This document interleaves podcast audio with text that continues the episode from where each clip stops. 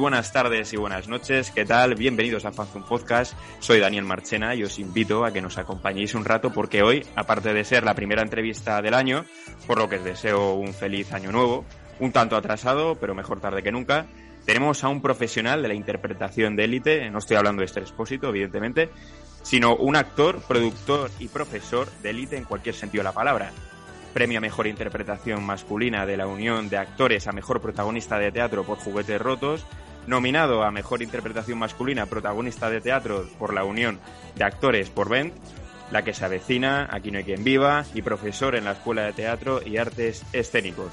Se podría decir que Rafa Nadal es el Nacho Guerreros del tenis, así que hoy ha venido a un Podcast a charlar un rato Esther Perdón, Nacho Guerreros, ¿qué tal? Bienvenido, Nacho. Me faltan algunos euros para llegar a ser como Nadal, ¿eh?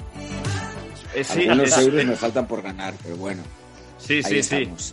No, no, no. Bueno, pero ahí estáis en, el nivel más o menos. Sí, ojalá. ¿Quién pillara los, 100 millones de, euros que, ha ganado Nadal en su carrera? Muy merecidamente, por cierto. Eso, eso es indiscutible. Ahí hemos perdido un poco a, Nacho. Ahora es que se ha cortado. Ahí, ahí. Ah, no te preocupes, ya está. Ahí está Nacho. Y por otro lado tenemos a dos dramaturgos, más dramáticos y turbios que otra cosa, Fadrique y Alberto. ¿Qué tal, chicos? Yo, yo. ¿Qué tal estáis? Muy contento, muy feliz aquí de, tener a Nacho con, nosotros. Hemos tenido afortunadamente ya bastantes actores, a Carlos Chamarro, bueno, a Adrián Escudero, eh, a Francisco Reyes. Eh, así que bueno, la verdad es que es que nos gusta mucho tener invitados que vengan del mundo de la interpretación porque nos gusta mucho tanto el cine, las series, el teatro, así que Así que encantadísimo. Em, quiero recordar que esta entrevista se podrá escuchar de forma íntegra en nuestros canales de YouTube, Spotify, iVoox, Apple Podcasts, en cualquier plataforma. Así que, así que nada. He leído esta mañana, Nacho, en una entrevista de Cinemanía Almodóvar y me ha llamado la atención, la verdad. Em, una frase del propio Almodóvar en la entrevista que es eh, ya lo decía Lorca, España es un país de actrices, en referencia a que hay mejores actrices que actores, porque el hombre latino español, el, actor, es menos poliédrico que la actriz española. No sé si estás de acuerdo en esto. Bueno, puedo estar, puedo estar de acuerdo en parte, porque sí que es verdad que España ha dado grandísimas actrices, pero sí que es verdad que hay más actrices que actores.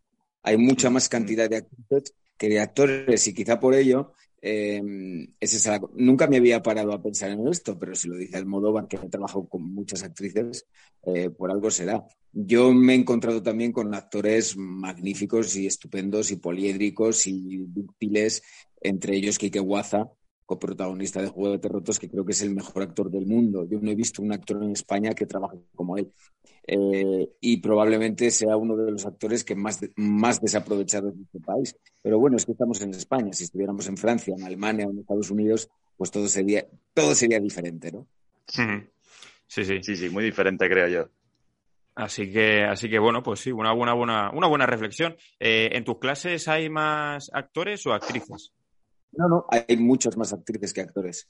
Siempre hay más, mujeres que hombres, porque es verdad que en España hay más mujeres que hombres, y creo que en el mundo también. Entonces es normal que en nuestro mundo, en el mundo de la interpretación, haya más actrices que actores.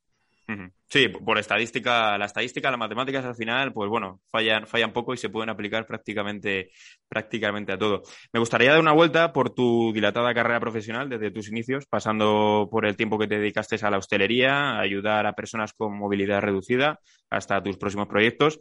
He hecho un poco de spoiler de tu vida, la verdad. Eh, pero me gustaría comenzar por cuáles son las cosas más bonitas que te han dicho eh, personas anónimas sobre tu trabajo. Uh, personas anónimas me dicen de todo por la calle, eh, sobre todo que les hacemos pasar muy buenos momentos. Mucha gente eh, les ha ayudado a superar una enfermedad, la depresión, otras enfermedades físicas. Entonces eso, mira, yo, tuve la ocasión de ir, eh, de asistir una vez a un hospital, no recuerdo exactamente los años que hace, hace varios años, y en todas las habitaciones estaba puesta la que se avecina. Y eso me dio un subidón porque, porque puede ser que, el humor sea una terapia, puede ser, no soy psicólogo, no soy psiquiatra, pero creo que, ayudamos a mucha gente, eh, quizás sin nosotros saberlo, ¿no? Es más, más que nada lo que nos dicen por la calle. Sí, la verdad es que la que se avecina yo creo que es un producto, bueno, también aquí no hay quien viva, se podría incluir más o menos en, esa cesta, ¿no? Eh, de productos que, bueno, de producciones, mejor dicho, que sí que te hace salir o, evadirte de momentos, de ciertos momentos, ¿no? De ciertas circunstancias. También es lo que le dijimos más o menos a Carlos Chamarro sobre Cámara Café. Creo que son eh, producciones en ese sentido un tanto parecidas, ¿no? Creo que... la ficción en general, eh, mira, durante el confinamiento todo el mundo se enganchó a las series de, plataformas, ¿no? Creo que, aumentó un porcentaje las suscripciones a estas plataformas, porque es verdad que la ficción, en general, ella no solo hablo de la comedia, te hace evadirte de la realidad. Yo descubrí muchísimas series, tanto, de, tanto del género comedia como dramáticas, durante el confinamiento y a mí me, dieron la vida, ¿no? me, recuerdo que que aquí en casa vimos Club de Cuervos, que es una comedia deliciosa, una serie deliciosa mexicana, eh, que es, fabulosa y, nos hizo pasar el confinamiento lo más divertido posible. ¿Estás viendo alguna ahora mismo? ¿Alguna que puedas recomendar? Lo último que he visto en, plataformas ha sido el documental sobre Dolores Vázquez, a la que se acusó de asesinato de Rocío Baninkoff. Y eso es lo último que he visto eh, estas, últimas semanas. Afortunadamente tengo mucho trabajo ahora y, tengo que memorizar mucho, entonces no tengo tiempo para ver, para ver cosas, pero soy muy seriéfilo y, me gusta ver mucho tanto a los compañeros de españoles, compatriotas, como, como lo que se está haciendo fuera, sí, sí. Sí, sí, creo que se está haciendo un trabajo magnífico, extraordinario en el tema de las magnífico. Sí, sí, sí. Magnífico. Creo que hay que darle más bola a eso, precisamente, a nivel de medios globales, eh, nacionales. No, lo que pasa es que, nunca es suficiente. Eh, hay actores que están triunfando mucho fuera de España y en España no se les hace ni una referencia a ese triunfo. Un ejemplo es Agustín Galeana, que es una estrella absoluta en, en Francia y que aquí en España ha habido muy pocos medios de comunicación que se hayan eh, hecho eco de, ese triunfo, ¿no? Es muy difícil triunfar en un idioma que no es el tuyo, en un país como Francia, que son tan chauvinistas.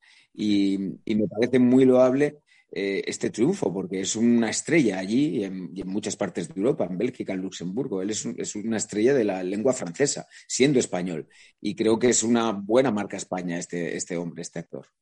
Joder, es que fíjate qué curioso, ¿eh? Es, es, que es muy curioso, me parece muy curioso que, nada, que en, otros sitios, pues, eh, pues sea los trabajos, ya, ya, no solo, ya no solo interpretación, ¿sabes? O sea, en sí que mm. te vayas a otro sitio y está, es que estás más valorado. Y dices, si en casa a mí no me hacen ni caso, tío.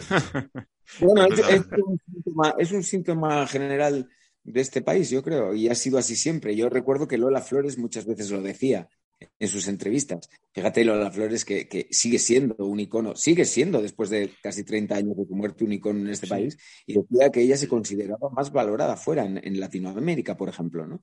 O sea que ya estamos hablando de, que creo que somos así y así seguiremos, ¿no? Mm. A mí me gusta mucho ver a la gente con éxito salir fuera y que tengan éxito fuera también. No solo Javier Bardem y, y Penélope Cruz, que es, que es fabuloso lo que han hecho. Pero hoy es verdad que hay muchísimos actores fuera. En México, por ejemplo, hay una, una cantidad enorme de actores españoles que están triunfando en México. Y aquí no se hacen eco de eso. Nosotros eh, lo que podemos lo hacemos porque la verdad es que, es que creemos que es muy necesario, muy, muy, muy necesario. Así que bueno, ahí queda, ahí queda esa reflexión. Eh, ¿Cómo fueron tus primeros pasos eh, cronológicamente dentro del mundo de, de la interpretación? Contextualizando la primera pregunta que te he hecho, hay ahora mismo un actor consagrado. Tendremos que resumir bastante porque yo empecé de niño en, en, Vitoria-Gasteiz, donde hice el bachillerato, y allí empecé mi primera escuela de, expresión corporal. Tenía yo 15 o 16 años.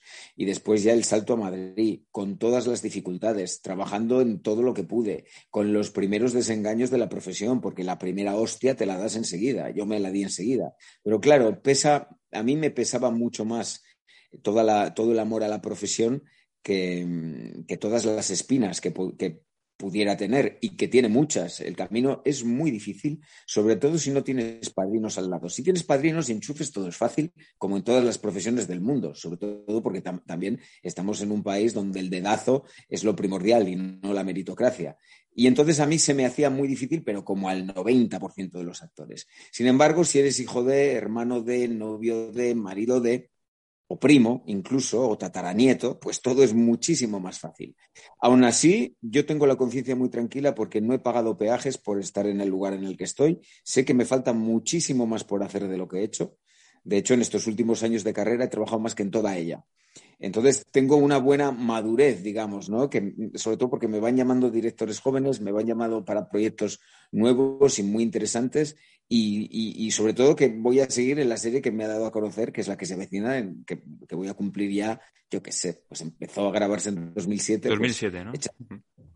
Claro, esa serie no hay que olvidar que me ha permitido montar mi propia productora teatral, hacer mis, mis proyectos teatrales y coproducir con otras productoras y sobre todo salir fuera. Eh, salir fuera de España. Me ha, permitido irme de gira a México con juguetes rotos, que creo que ha sido una de las experiencias personales y profesionales más importantes y que este año lo vamos a volver a repetir.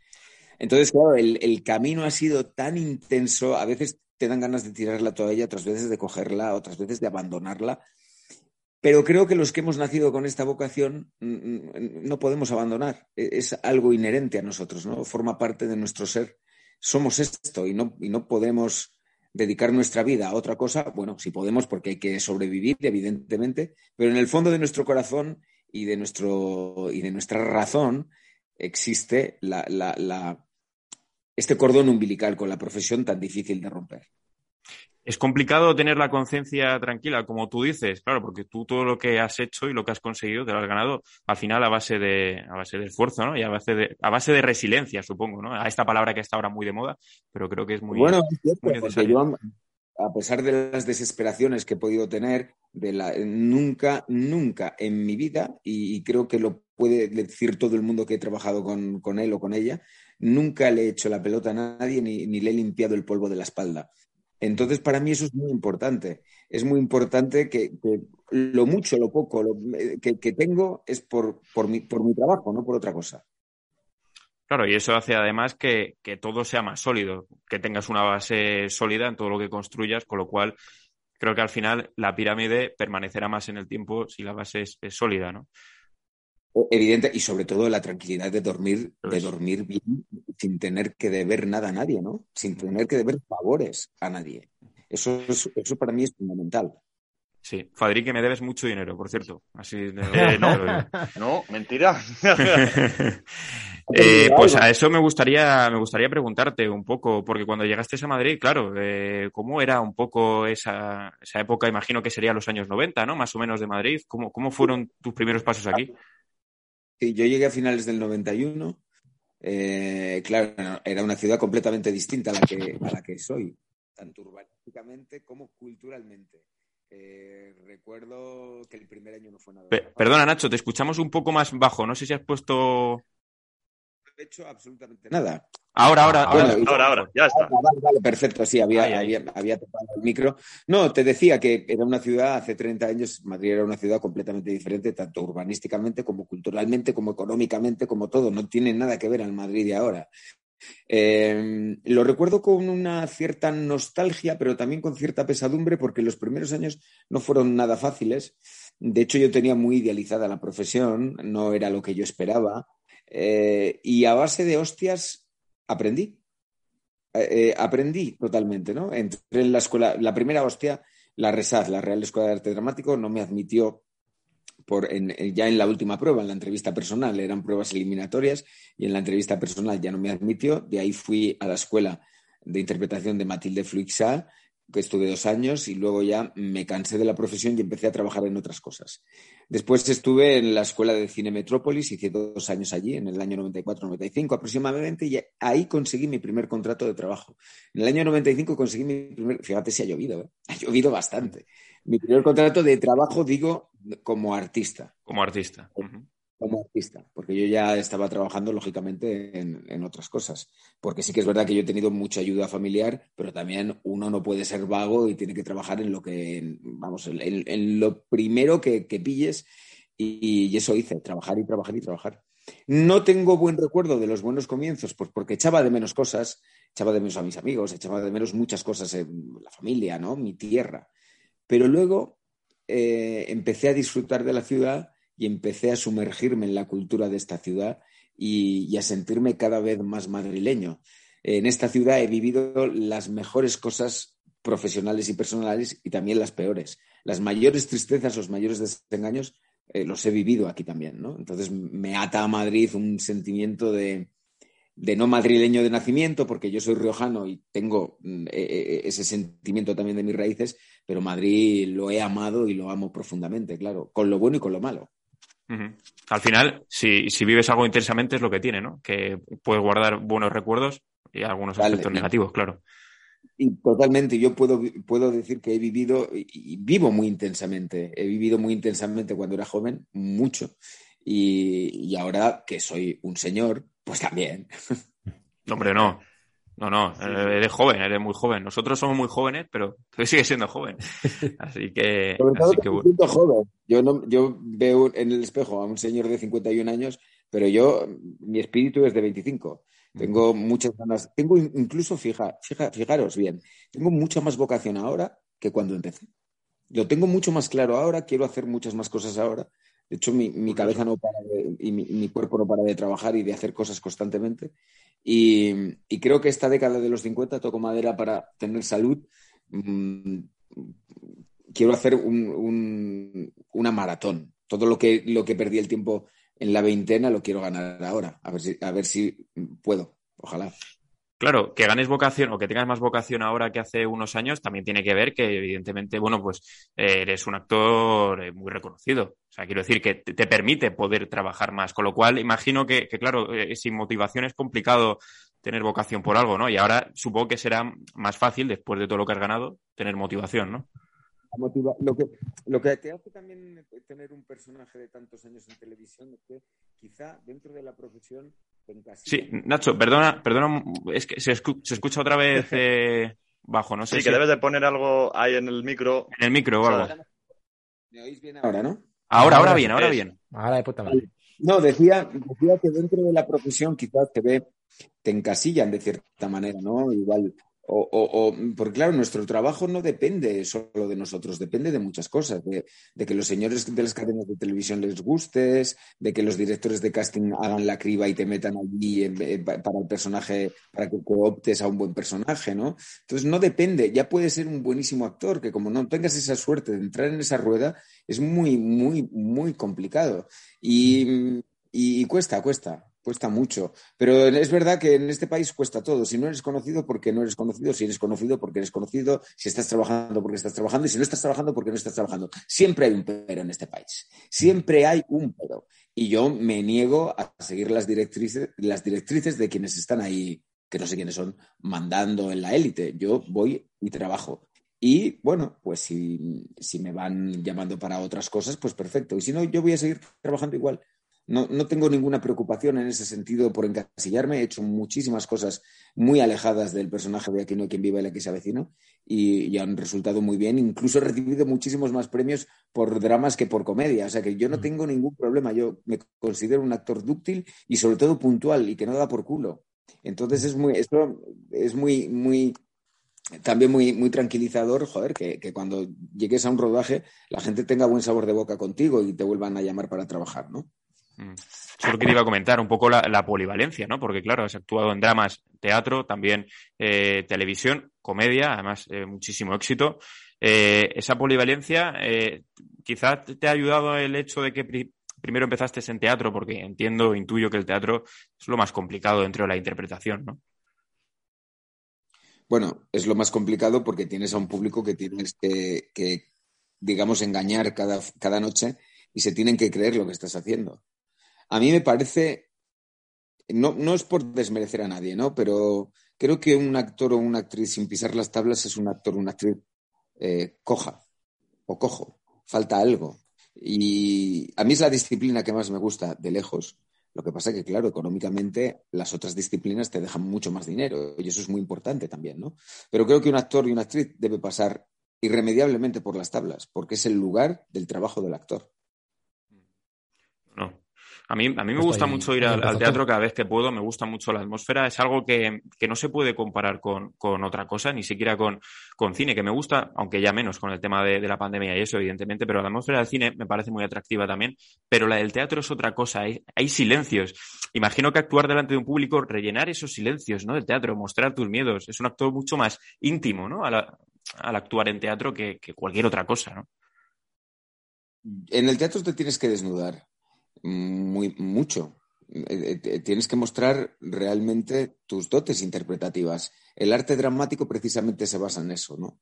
En, que el público está viendo a una persona y no a un personaje, que se crea lo que estás contando, que no te vean en otro personaje. Y a mí me pasó con Juguetes Rotos que yo sentía que iba, iba a ser mi prueba de fuego, porque sí que es verdad que había hecho eh, bastantes años antes había hecho una obra muy importante, Bent, en, el año 2005, pero entonces no tenía eh, la presión mediática de ahora de convencer más, ¿no? Entonces, eh, para mí, yo pensé, o ahora o nunca, o, ahora mm, subo al, Olimpo o bajo al, fango. Afortunadamente me fue muy bien con esta obra también, que todavía sigo con ella, ¿no? Y, ahora pues, hemos tenido la suerte de, de, estar en México. Pero, mm, no sé, me he perdido por completo, no sé lo que te estaba respondiendo. No, precisamente eso quería tocar un poco más tarde, el tema de, bueno, tu productora de Juguetes Rotos, ya un poco la gira por, México, eh, comentarnos un poco, un poco qué tal. No, el tema del teatro, ¿no? Eh, un poco del alma del propio teatro. Pero sí que me gustaría eh, saber, porque, eh, claro, imagino que, tu bagaje está relacionado evidentemente con, tus experiencias, ¿no? Y escuché, bueno, en el sentido de la birra, en, este maravilloso podcast que nos gusta tanto, comentaste, a Ricardo Moya, que trabajaste eh, con, personas con movilidad reducida, que habían tenido un accidente de tráfico. Entonces, claro, imagino que viviste situaciones complicadas, duras, relatos muy, muy crueles, ¿no? ¿Eso te, te, llenó la mochila de, experiencia?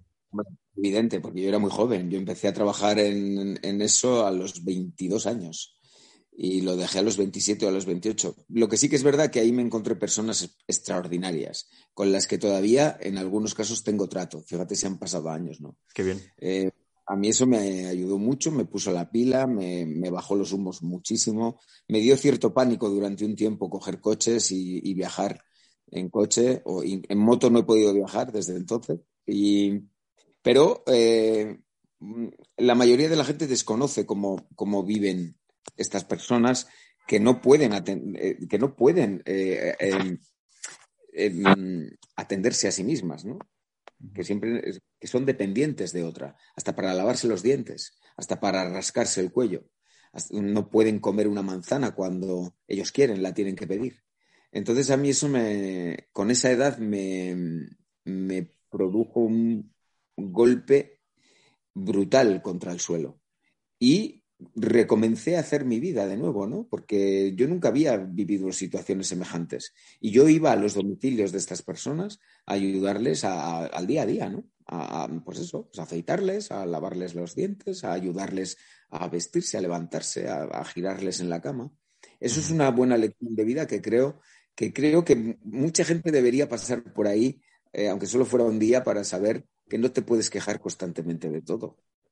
Teniendo manos y pies y una buena cabeza que te funciona, vamos, eres, eres, eres Dios.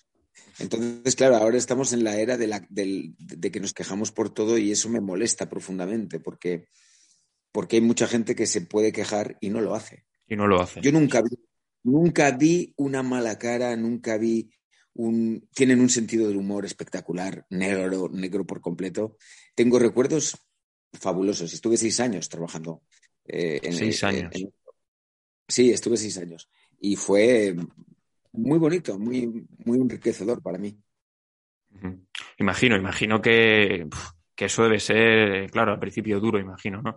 Yo sufriría mucho al principio, supongo, pero claro, luego, luego te tiene que llenar la vida de, de una de experiencias que gracias a Dios o a quien sea no te ha sucedido a ti, pero, pero bueno, ya, y yo creo que también hace desarrollar la empatía, ¿no? Que supongo que la empatía es de las cosas más importantes a la hora de actuar. Bueno, aunque luego también es verdad que luego no puedes echar mano siempre de esas vivencias, porque a veces te te revuelves contra todo y también te quejas, ¿no? no uno no es perfecto ni, ni busca la perfección, efectivamente, evidentemente. Pero sí que es verdad que yo cuando veo a, esta gente lloriquear por las redes, me pongo en la piel de los que podrían hacerlo con, con, motivos y no lo hacen, ¿no? Y entonces digo, pero ¿de qué os quejáis? ¿No? Entonces, bueno, hay cosas que no entiendo muy bien. Pero bueno, ya es forma, forma parte de mi, de mi forma de ser también, ¿no? No, no, claro, lo tenemos todo, lo tenemos todo y nos gusta, nos gusta quejarnos mucho. Yo me incluyo, la verdad, a veces, a veces sí que me eso. Las redes se queja todo el rato todo el mundo de todo, pero ¿cuánto tiempo libre para quejarse en lugar de hacer cosas? Completamente, completamente. Las redes sociales, tema Twitter y tal, bueno, ya lo hablamos un día con, con, otro invitado de, la radio, eh, de, bueno, de tiempo de juego, la cadena COPE, y, sí que, bueno, fue, fue una charla bastante interesante. Eh, quité de Twitter con el confinamiento porque no, podía, no podía soportar tanta tontería y me quité. Instagram lo tengo, me hace gracia, las fotos, los vídeos, veo, veo a los compañeros, pero Twitter eso es un escupidero que no me, no me hace falta y eso es completamente tóxico, no, no quiero. No, me apetece. Como dijo Jorge Ponce, eh, cada uno tiene sus mierdas, no hay que quejarse tanto. Exacto. Exacto. Cada uno tiene sus mierdas. No eres tú más que, nadie. me quejo públicamente, pues, señora. Su mm. queja me interesa un poco, más bien poco, ¿no? Mm. Hablando de Jorge Ponce, a ver cuándo te invitan a la Resistencia. Estaría bien verte por, por allí. No sé si ha sido, pero. Sí, sí, es verdad. Pero a ver si. No he ido nunca. ¿Sabes qué pasa? Tampoco soy una persona que le gusten excesivamente los medios. Eh, no me han invitado nunca, ¿eh? Iría, pues quizás, si tengo algo que contar, pero no soy una persona que, le guste estar todo el día sobreexpuesta. No, no, no. Soy tímido para eso. Eh, ¿Te consideras una persona tímida? Sí, sí, sí. Me considero una persona tímida. No me, no me gusta estar en, siempre en el primer plano y buscando todo el rato el foco. De hecho, huyo completamente de eso, no voy a prácticamente nada de lo que me invitan, pero por eh, porque no, no, no, me, me, estoy muy bien cuando estoy en casa, como estoy tan poco tiempo en casa, cuando estoy tan, estoy tan a gusto que digo, ahora me tengo que vestir, ir, y pues me da pereza, me da un poco de pereza, sí. Entonces ahora estamos hablando contigo en el Nirvana, porque imagino que estás en casa, eh, Evidentemente. claro, muy bonita, muy bonita, por cierto, muy bonita. Muy Sí, sí, muy, bien, muy bien decorada, sí, señor. Eh, pero claro, el ser tímido no, no es un hándicap a la hora de, interpretar, o te pones una máscara cuando lo haces y. Era más tímido antes, ¿eh? eh ahora ya con la madurez, pues uno ya va perdiendo la vergüenza y puedes decir lo que quieras, porque como yo creo que una vez que pasas los 50, yo tengo 51, yo ya puedo decir lo que quiera. Claro. Entonces, bueno, es un poco, como soy mayor, puedo hacer lo que quiera. Y, entonces vas perdiendo un poco esa timidez, pero sí, era muy tímido en la veintena, era muy tímido, sí, sí. O sea, la timidez, la verdad es que es, es una mochila que, que, algunos nos ha lastrado, nos lastra en algún momento de, la vida y, es una mochila eh, muy pesada y muy complicada de, de, bueno, de dejarla caer, ¿no? Em, me gustaría meterme un poco en, tu época de Aquí no hay quien viva. Eh, ¿Cómo fue tu paso por Aquí no hay quien viva y cómo acabaste haciendo el casting para Aquí no hay quien viva? Porque claro, tú venías de, del teatro. Yo no hice casting, no hice casting, para Aquí no hay quien viva. Yo estaba representando en aquella época, era 2005, 2005, 2006, no recuerdo muy bien. 2006. 2006, sí ya llevaba un año con esta función y entonces vino Elena. Bueno, era una obra de teatro que vino mucha gente de la profesión a verla, fue, en su momento fue muy importante esa obra de teatro. Y vino Elena Arnao, que era la directora de casting de Aquí no hay quien viva, y también lo fue de la que se, lo sigue siendo, de, la que se avecina. entonces, bueno, yo llevaba la cabeza rapada, la verdad que tenía otro físico, y, llamó al, al manager que tenía entonces, que quería verme, y de ahí surgió la oportunidad de hacer un capítulo para que no hay quien viva. Pero bueno, llegué y como le gusté a Laura Caballero y a Alberto Caballero y a los demás, pues decidieron que, ese personaje José María se tenía que quedar toda la temporada y así fue. Yo estoy convencido también de que si hubiera hecho un casting lo hubiera hecho tan mal que no hubiera pasado la prueba. Entonces, como fui a trabajar y a tiro hecho, pues, pues bueno, les gustó mi trabajo, lo que hice, y conseguí quedarme toda la temporada, toda la quinta temporada.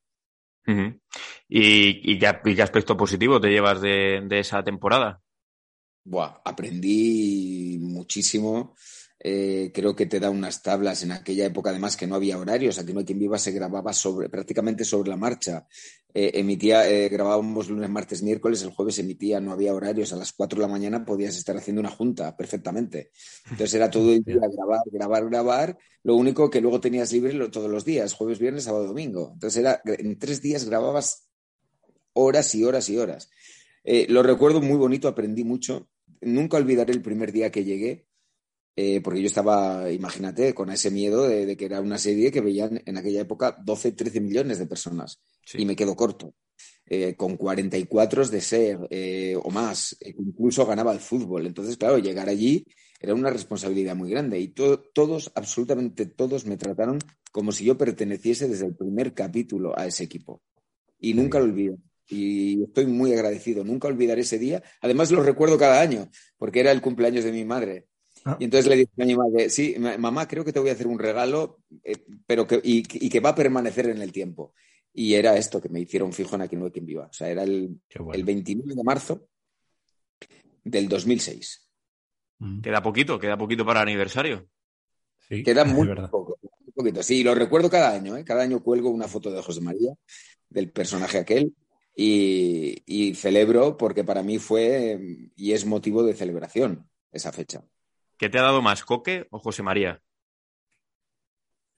Hombre, Coque por, lógica, porque, porque, llevamos muchos años y por, la longevidad que tiene, me ha dado mucho más en el sentido que económicamente me ha dado mucho más dinero para poder hacer otras cosas y me ha dado una popularidad inmensa, no solo en España, sino fuera de ella, ¿no? Lo que pasa es que, que José María era mi primer personaje fijo en una serie, tenía yo 34 años, y, yo pensaba que ya se me había pasado el arroz. Ya pensé que con mi edad nadie se iba a fijar en mí como actor como para quedarme en una, en una serie. Y fue, bueno, de, estas cosas que no se saben si son casuales o causales, o, ¿sabes? No, no, sí. Inexplicable. Entonces nunca podré olvidar a quien no hay quien viva. Aquí no hay quien viva, entonces ocupa un lugar importante en tu corazón. Y yo creo que en casi todos los españoles también. Es una serie, es una serie tremenda y que, bueno, a día de hoy se sigue retransmitiendo en, Neox, evidentemente en, diferido. Y en, en A3 series, en A3 series. En A3 series, perdón, en A3 series, no, antes en Neox, creo, si no, si no recuerdo mal. bueno, lo van cambiando. Sí. sí. lo van cambiando. Ahora, ahora se ha vuelto a poner de moda, así que bueno, lo, lo malo, no, o sea, lo bueno envejece muy bien. Y yo creo que, que aquí no hay quien viva eh, ha envejecido y está envejeciendo muy bien, aunque realmente no pasó tantos años. Es que es una serie que, el primer capítulo se empezó a grabar en 2003. Va a cumplir 20 años el año que viene. Es una serie, fíjate, que, que, que, ha pasado muchísimo tiempo en realidad. Y ahí está vigente y en Netflix siempre está entre los cinco primeros espacios más vistos, ¿no? Es un milagro esa serie. Eh, sí, sí, sí. La, adaptación de la nueva serie fue precisamente eh, la que se avecina. Eh, ¿Te ofrecieron un papel directamente cuando, cuando acabó eh, Aquí no hay quien viva? Y te lo dieron directamente, ¿no? Claro. Sí, eso es. Sí, sí, directamente. No, no hubo ningún. Hubo un parón que creo que, que de siete u ocho meses desde que acabó Aquí no quien vive hasta que empezó la que se avecina, pero por estos rollos burocráticos y por, los juicios que tuvieron ellos con Telecinco, bueno, eso fue tremendo, pero que no nos enteramos de nada, menos mal. Y, pero sí, yo sabía que desde, desde que acabó Aquí no quien vive hasta que empezó la que se avecina, que yo tenía un, personaje en la serie, con lo cual me dio cierta tranquilidad, continué con la gira de Event y continué haciendo otras cosas, claro. Hmm. Eh, ¿Por qué se canceló Aquí no hay quien viva? ¿Lo sabes más o menos?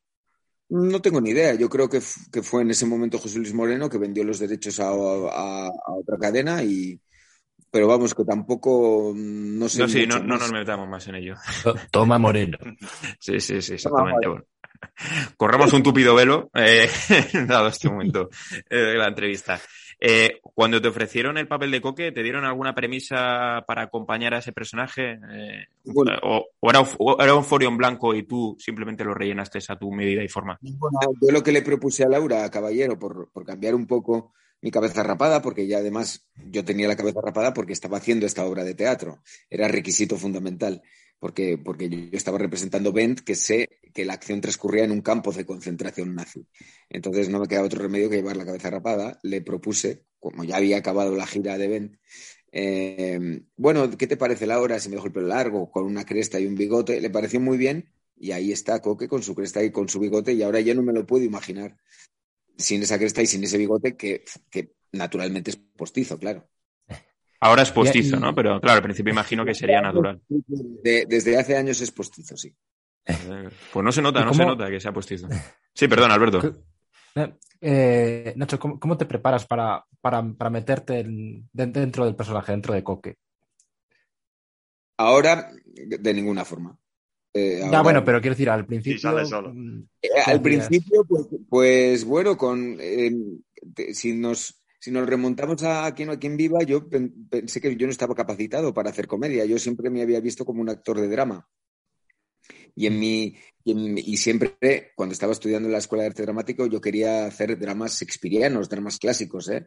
No quería hacer teatro contemporáneo. Lo que pasa es que nunca eliges, eh, el actor nunca, casi nunca puede elegir, y te viene esto y tienes que agarrar el toro por los cuernos. Si me, si me haces esa pregunta, yo no sabría qué responderte, porque no tengo ni puñetera idea de cómo salió eso. No lo sé. O sea, es, algo que, empezaste a hacer y, dijiste, bueno, por aquí van los tiros. Un, a mí, eh, que era un señor que estaba en la cárcel, que estaba tirado, que era un personaje más o menos como de la calle. Y dije, bueno, pues venga, pues vamos a ello. Pero no, no, no sé cómo, ni, porque mucha gente también me pregunta por la voz. ¿Cómo pones la voz? No lo sé. Es algo que salió así y de, quizá de una forma casual y ahí se quedó. Claro, es que, es que o sea, tiene que ver todo, o sea, ya no solo la voz, los movimientos, cómo, cómo se mueve tu personaje, la manera de andar. La respiración, todo. Creo que, es, mm. es el personaje más diferente físicamente a mí, ¿no? en todo.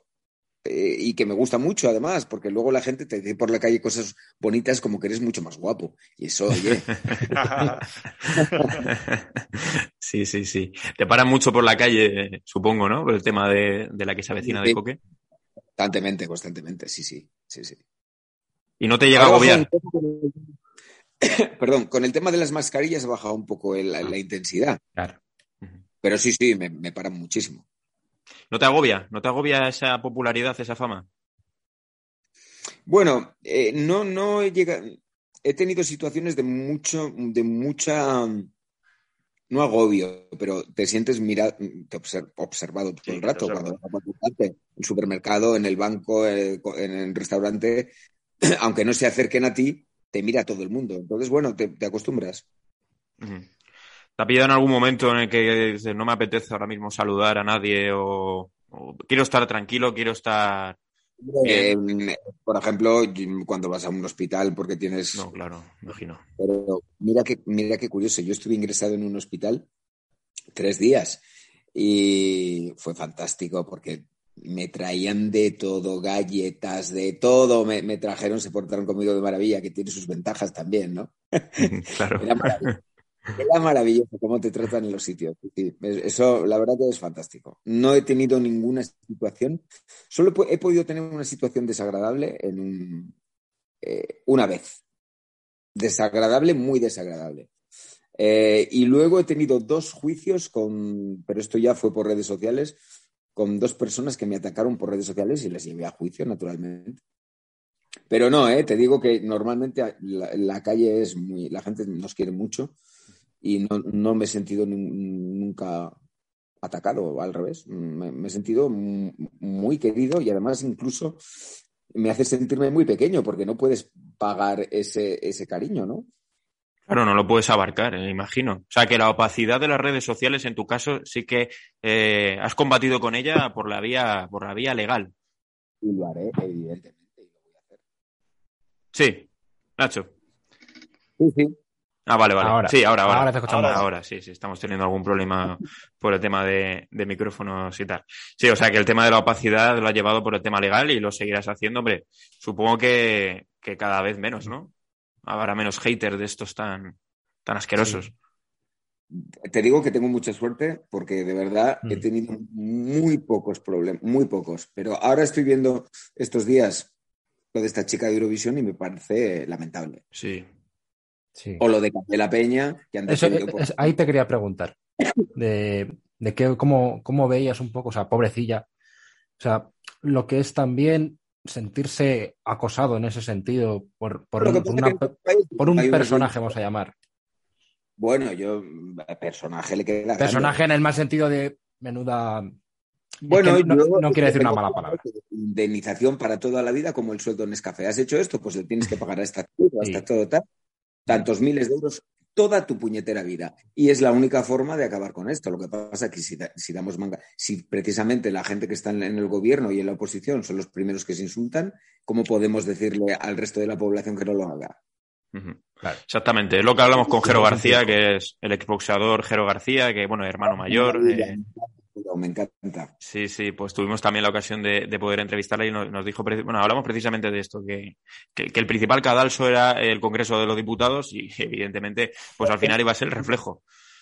Pero si esa gente que está ahí eh, cobrando sueldo público se permite el lujo de insultar, además de insultar a quien no vota al partido que ellos representan, pues ¿qué vamos a esperar de los chavales, por ejemplo? ¿Cómo le vas a decir a un chaval de, de, 10, de 12, de 20 años que no insulte por redes si los políticos que son la representación del pueblo lo hacen?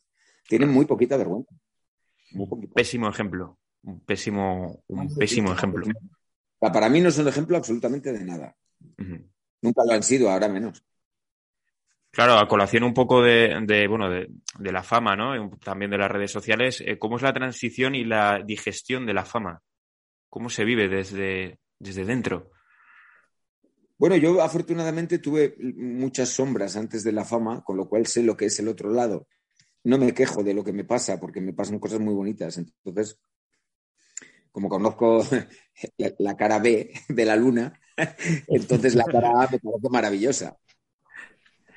Y eso, claro, eh, gestionará, o sea, tendrás que gestionar el tema de, la madurez. Imagino, claro, evidentemente, cuanto más joven, menos maduro eres. Eh, supongo que estas cosas estarán más maduro. Y la maduración también será un tema importante, ¿no? A la hora de ponerte delante del público de una cámara. Yo creo que eso también va, en cuestión de caracteres. También yo he visto gente joven que es maravillosa ¿eh? y es muy, muy conocida, y otra no tanto, y gente adulta también. Creo que es más bien de, el carácter de cada uno que cuestión de edad. Hombre, lógicamente también la madurez te da otra cosa, ¿sabes? Por, sabes cómo funciona la profesión después de 30 años de trabajo, no es lo mismo yo, mi caso, o el caso de Petra Martínez, que lleva 60 trabajando, que el caso de un chaval que acaba de empezar, que lleva dos, que quizás es famoso, tiene dinero, todas las chicas o chicos están babeando por él o por ella, y entonces, bueno, piensa que toda la vida va a ser así, y, eso dura, dura poco. Sí, sí. Dura poco, hay que tener los pies en el suelo. Sí, Petra precisamente ahora, ahora está, está en un buen momento, ¿no? Eh, artísticamente yo creo que... No sé si la han nominado al Goya, de hecho. Sí, sí, está nominada al Goya, le han dado el feroz. Y precisamente Petra es una de esas actrices que conforme va pasando el tiempo más va trabajando. Sí, sí, sí. Ha habido casos también de actrices y actores que han ido madurando y han ido trabajando mucho más. eh, con la dilatación del tiempo, ¿cuál, cuál crees que ha sido el, éxito, la clave del éxito de la que se avecina para que, lleve, para que llevéis más de una década? O sea, hay gente que os ve y que ni siquiera había nacido cuando empezó. Sí, pues se empezó a grabar en 2007 y estamos en 2022, fíjate. No lo sé, no tengo ni idea. No tengo ni idea del éxito, no, no tengo ni idea de por qué se engancha la gente cada vez más joven. No lo sé. Ni creo que nadie lo sabe. Es que los éxitos son muy difíciles de predecir. Eh, no, no, lo sé. Quizá que la gente se ríe y, lo que, y, la gente lo que busca es eso, pasar el rato, reírse y, ya está. y que es una serie muy salvaje y bueno, pues que retrata un poco la, sociedad elevada al cubo, ¿no? Bueno, no, no tanto, ¿eh? porque hay cosas que la realidad supera la ficción. Sí, sí. Además, eh, bueno, un dato así curioso, eh, si participas ahora en Cuéntame, eh, eh serás el actor que ha participado en las, productores, las producciones más longevas de, España, con lo cual estás ahí a punto de, marcar un, récord Guinness que, sí, sí, sí. no es fácil, ¿eh? Ahora no es fácil, ya no va a haber series así, de largo recorrido. Claro. Ya las series que se hacen ya no son así. La gente joven quiere lo inmediato, quiere lo rápido, no no algo que dure 10 años. Nos, ven muchísima gente joven. El público de la que se ve es muy joven. No, no, yo creo que es vuestro principal bastión, de hecho, la gente, la gente joven. O sea que sí, sí. Eh, bueno, vamos a ir concluyendo, vamos a ir concluyendo la entrevista. No te queremos quitar más tiempo, desde luego. Sabemos que eres una persona ocupada y, bueno, en el caso de ser actor, pues eso, eso es buena señal. Pero no me gustaría cerrar la entrevista sin preguntarte por tu productora y por Juguetes Rotos y por ese viaje a México. Bueno, es que mm, yo desde, desde que empecé en esta profesión quería tener mi propia compañía. Es muy difícil porque tienes que tener un poco de, bueno, de ahorros y bueno, gracias a la que se avecina, pues me, lo, pude, lo pudimos llevar a cabo con este proyecto en concreto, Juguetes Rotos, que escribió y dirigió Carolina Román y que nos ha dado tantísimas satisfacciones. Yo monté la productora con mi socio Fabián Ojeda en 2017 y Juguetes Rotos es nuestro primer hijo y además el, el que más tiempo ha durado en representación. Es el único que queda de, de, los proyectos que hemos iniciado después, este es el único que queda. Mm. Eh, ahora vamos a retomar otro, vamos a retomar conductas alteradas y bueno, tenemos, tenemos en mente, bueno, a punto de estrenar otras piezas también teatrales. Estoy muy contento porque con juguetes hemos recorrido prácticamente toda España, nos han dado todos los premios importantes y sobre todo que el público, que yo es lo que quería, que el público eh, mm, tiene, tiene algo con esta función que se queda muy impactado y eso, y eso es muy importante. Con juguetes rotos, ¿dónde se te va a poder ver? En Madrid, por ejemplo. Pues yo creo que en Madrid ya no, porque he estado en tres temporadas diferentes. Dos temporadas en el español y en el Infanta. Yo creo que en Madrid, ojalá no, y, te pueda decir el mes que viene que volvemos, pero yo creo que en Madrid ya no. Y bueno, ahora nos vamos a Canarias. Eh, estaremos en Ingenio el próximo día 18 y lo próximo será México y Colombia, que iremos en junio porque yo quiero hacer carrera internacional también, ¿no? Y entonces, bueno, México ha sido brutal. Estuvimos, bueno, fuimos la única compañía española que, estuvo en el Cervantino. Pudimos recorrer Guanajuato, Ciudad de México, Guadalajara, y fue una experiencia personal y profesional alucinante. Y este año lo vamos a volver a repetir. Y sumamos Colombia, con lo cual, bueno, pues que haya juguetes rotos para rato. O sea que yo estoy encantado con esa obra. Que haya juguetes rotos para rato y que no haya tantos juguetes rotos, eh, rotos en la industria. Eso, eso es importante. Eso, es difícil, eso es, muy difícil, pero bueno, ojalá que no. Eso es muy difícil, sí. Eh, Alberto y Fadrique, ¿tenéis algo guardado? ¿Alguna pregunta antes de, concluir con, con la... un último juego rápido que tenemos preparado para ti? Nah, yo, estoy, yo estoy guay, yo estoy muy guay. la verdad es que esto es disfrutar, esto es disfrutar, Nacho. Estamos disfrutando mucho. La verdad es que es una entrevista que llevamos tiempo intentando intentando conseguir y, la verdad es que es una, es una auténtica maravilla. Y, no está decepcionando para nada, ¿eh? para, nada, para nada, para nada. Eh, mal, porque después de conectarme media hora tarde, no, no hubiera querido... Hombre, ya ves tú, Pero eso, puede pasar a cualquiera. Eso lo le puede pasar a cualquiera. Es, exactamente. Le ha pasado a mucha gente, de hecho. Así que. Sí, sí, sí. sí, sí, sí. Es, un dato, es un dato que no hacía falta mencionar, la verdad. pero gajes del oficio. Exactamente. Em, te voy a decir eh, una frase y me tienes que contestar lo más breve posible. Mejor personaje al que has interpretado. Coque. Coque. Género favorito. El drama. Película favorita. Tengo dos, pero bueno, te digo que mm, te voy a decir una española porque es la que me la que me condujo a ser actor, a Los Santos Inocentes de Mario Camus. Qué bonito. Tengo, muchas, tengo, muchísimas películas favoritas. Una película muy bonita. Y te voy, a decir una, te voy a decir una extranjera de un director que me apasiona, que es La Semilla del Diablo. Oh. muy buena, muy buena. Sí, sí, ya sí. le ha gustado, Alberto. sí, sí. Joder.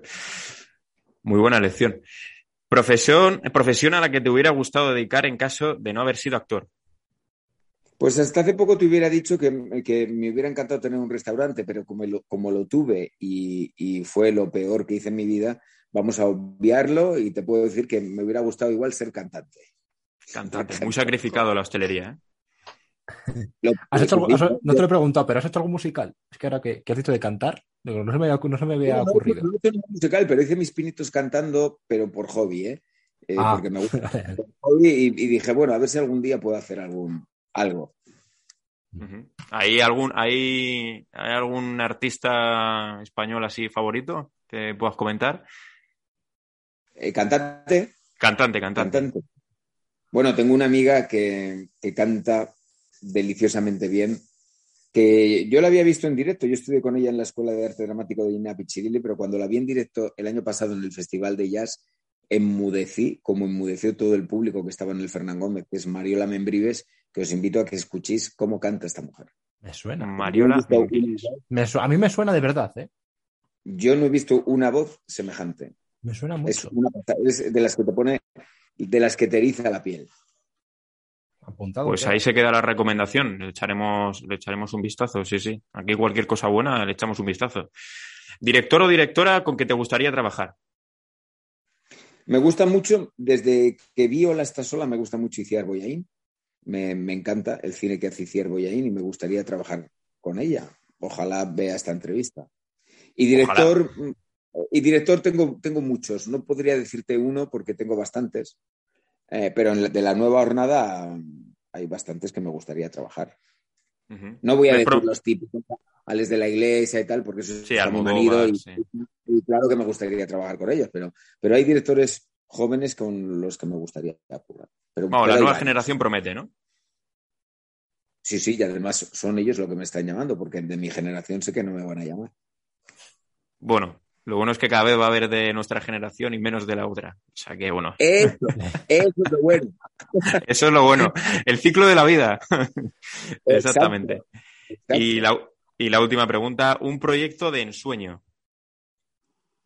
Pues mira, eh, me encantaría, me encantaría hacer cine en francés, hacer cine en París. O hacer cualquier cosa en París. Eh, porque estuve hace dos veranos trabajando allí y me, encantaría hacer algo pequeño, ¿eh? no, lo que fuera, pero, pero en francés, porque no es fácil eh, trabajar en otro idioma y me gustaría mucho. Rafa Nadal lo hace cada año. durante dos semanas siempre va a París en junio y, y vuelve bien. claro, claro. Bueno, Nacho, pues ha sido, ha sido un verdadero placer haber charlado un rato contigo. Espero que se te haya hecho amena la entrevista. Eh, iremos a verte actuar al teatro si vienes a Madrid o cualquier otro sitio cercano. Vamos, eh, nos pareces un actorazo y, joder, nos ha encantado charlar un rato contigo. Y lo que decís los artistas, eh, mucha mierda para todo mucha lo que mierda y el espectáculo debe continuar, así que no hay que parar. So much go on. Pues nada, Fadrique, Alberto, un verdadero placer. A vosotros os veo la semana que viene y ojalá a ti, Nacho, te vemos un día en, las tablas. Así que nada, un verdadero placer. Gracias, gracias por todo, chicos. Un placer. Hasta siempre. chao. Muchas gracias. Chao, Nacho.